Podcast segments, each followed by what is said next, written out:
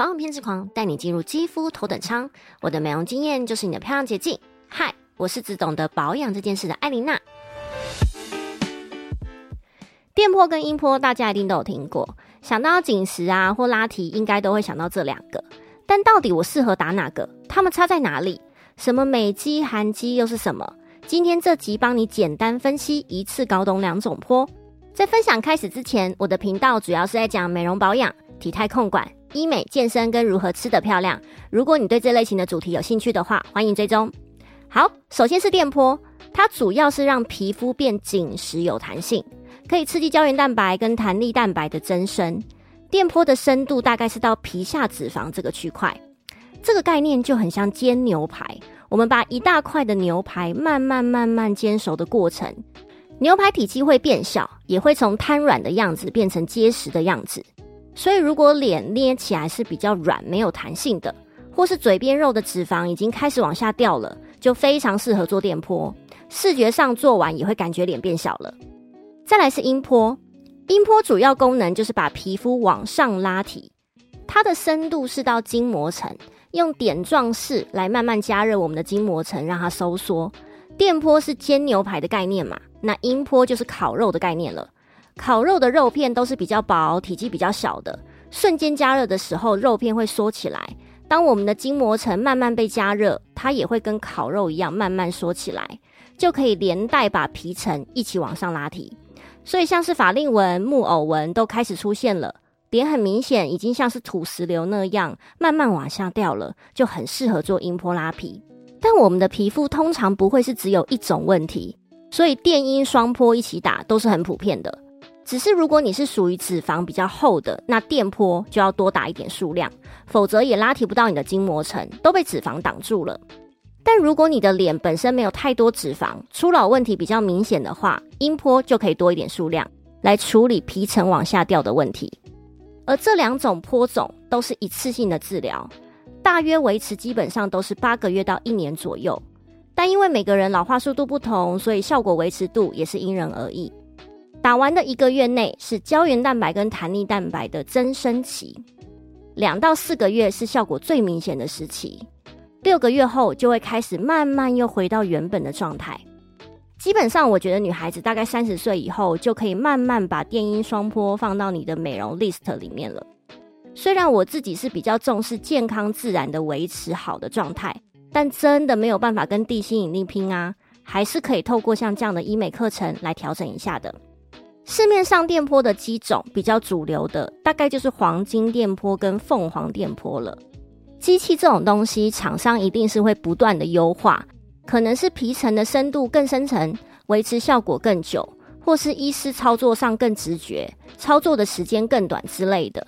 但比较旧型的机器也不是不好，只要是原厂的机器、原厂的探头跟经验丰富的医生，其实都可以有很不错的效果。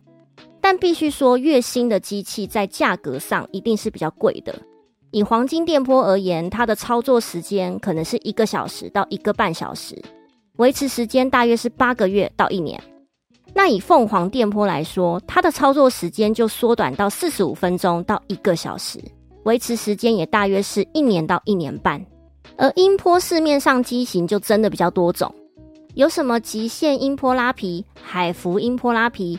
背提音波拉皮等等的，但大概就分为美国机种跟韩国机种。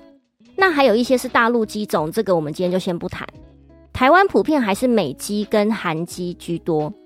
美机的维持时间确实比较长一点，大约是在八个月到一年之间；而韩机的维持时间大约是半年到八个月左右。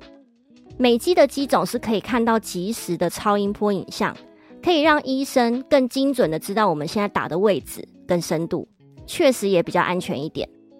那有些韩机是没有超音波影像可以看的，相对之下就危险多了。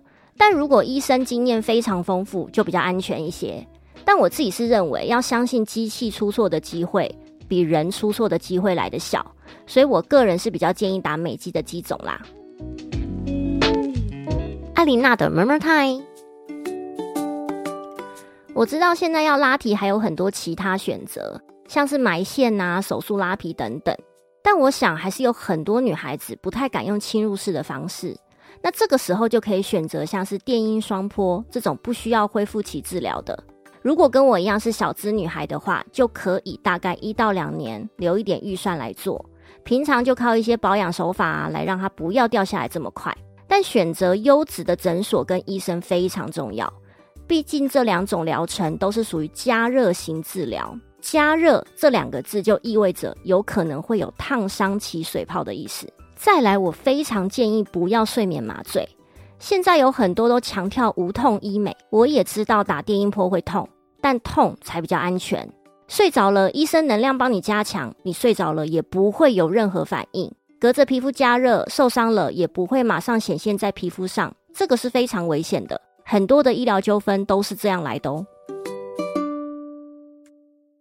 电音双波可以解决我们很多初老的问题，但安全性也要特别注意，毕竟是侵入式的治疗嘛。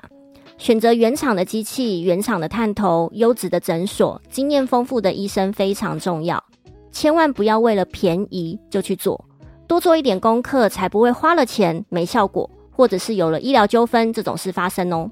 你也有每年打电音波的习惯吗？你比较喜欢打电波还是音波呢？